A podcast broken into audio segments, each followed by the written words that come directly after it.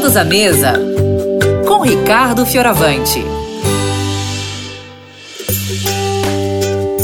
Oi, pessoal que está ouvindo a Rádio Novo Tempo. Você que escolheu estar aqui conosco no Vida e Saúde. Hoje nós estamos aqui todos à mesa para conversar de mais uma coisinha sobre alimentação e crianças. Eu quero falar com vocês sobre doces. É, duas coisinhas sobre doces. Olha, primeiro, coloque os doces no seu lugar, tá?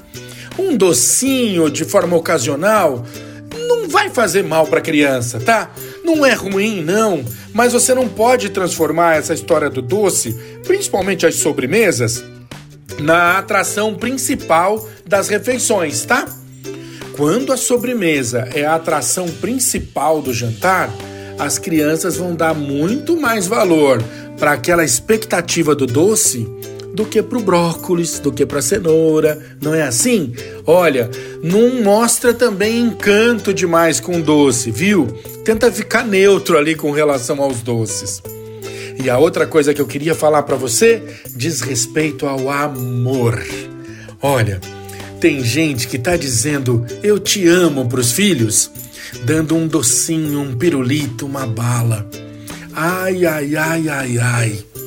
Gente, tem outras formas de demonstrar afeto e de recompensar as crianças, não tem? Se você começa a recompensar as crianças só com doce, saiba de uma coisa: você está criando na criança uma compreensão assim: olha, o doce é a recompensa para esses momentos onde eu estou aflito, ansioso, precisando de um carinho, precisando de um abraço. Então a tendência é que ela vá lidar com aqueles momentos de estresse, sabe? Essas preocupações que vão acontecendo com a gente ao longo da vida. Ela vai sempre nesses momentos de estresse se refugiar nas guloseimas e acaba virando um compulsivo alimentar, tá? Vamos tomar cuidado com isso. O doce no seu lugar e doce não é a melhor forma de dizer eu te amo, né? Comida é muito bom, mas sempre na medida certa, tá bom? Um grande beijo, fiquem com Deus!